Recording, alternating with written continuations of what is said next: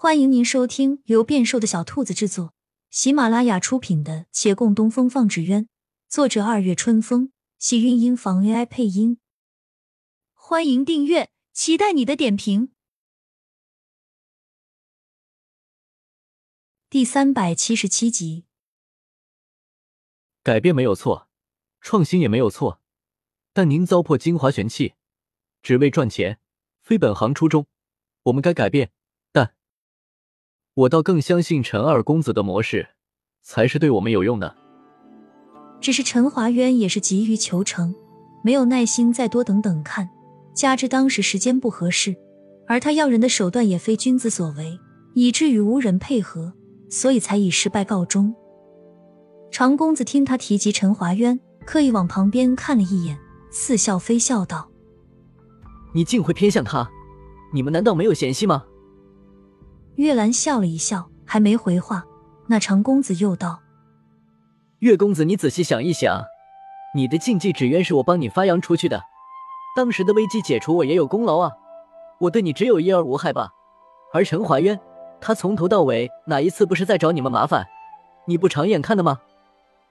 月兰静待一会儿，见他没有后话了，方回道：“长公子，您是对我有恩惠，而我与陈二公子也的确有过节。”但这并不妨碍他对纸鸢行业发展方向的理念是正确的，我非偏向他，只是此事我是认同他的。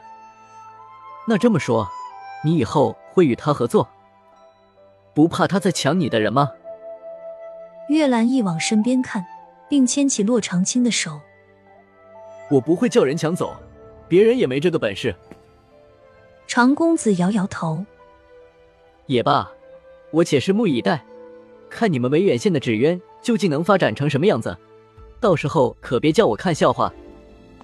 他愤愤然离去，路过县衙大门，双目一眯，怒气更甚。回至亳州府，一进门，见家中下人正在收整物件，他好奇至他爹书房，才知他爹要迁往徐州了。虽是平调，但徐州离都城很近，也许不多久就能够升迁府尹，这是喜事。他率先恭喜了父亲，又想到什么？我在亳州有不少生意，怕是得留下来，不能跟您走。不过，您如今这个位置会由谁来做？可是个好说话的。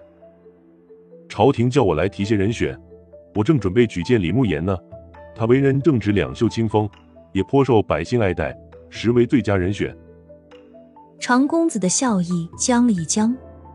李慕言才与他针锋相对过，他脸色微变，暗自嘀咕：“不行，就算摒弃个人恩怨，可那人油盐不进，他来了，我这些生意怕是要受到诸多阻碍。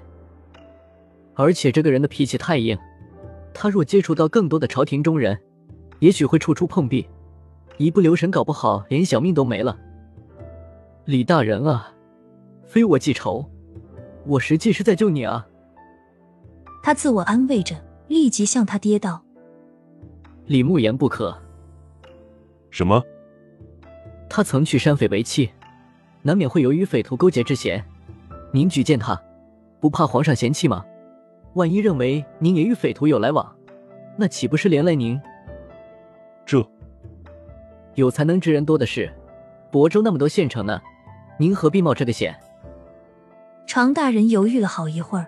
最后下定了决心，点头道：“你说的对，那我另择人选吧。”他提笔点墨之际，还在叹息：“可我真是十分欣赏李慕言，在这样的世道，能够像他那般一直坚守本心，委实难得。但我也不能理解，他为什么非要娶那女匪？听说曾经未娶她，还惹来维远县百姓的众怒。如今他又因这事失去升迁机会，红颜多祸水啊！”你往后可要以此为训，莫要被美色迷了心智。长公子浅笑颔首，这倒不用担心，他眼中并没有什么美色，只是他们不知，那所谓红颜祸水，其实该有机会母仪天下的，又怎会叫皇上嫌弃？长公子三言两语就阻了李慕言的前程，无比得意，闲来无事，竟又跑到维远县，特地在县衙嘲讽了一番。他走后，秦六满心怒火道：“怎么就与山匪勾结了？那徐燕来自打架过来，也没怎么打理过无依寨的事儿啊！不行，慕言，咱们再去找常大人解释解释吧。他话落下许久，也不见面前人回应，他不安，又喊：“慕言！”李慕言恍惚回神，喃喃道：“是，你说的对。这么说，你同意去找常大人了？”秦六一喜，面前人缓缓摇头。不我是说，徐嫣来自打嫁给我，吴一寨就不再管了。你说的没错，他不但不管吴一寨了，连他也不太像他自己。他曾为我放弃了所有。他回眼看着秦六，我就在此地为县令挺好，我不想也没有资格升迁。怎么没资格？慕言，你不要妄自菲薄啊！在我眼里，你实在是很够格。你在维远县所做之事。哪一样是为你自己，这才是心怀百姓之人啊！不，我曾经做过许多错事。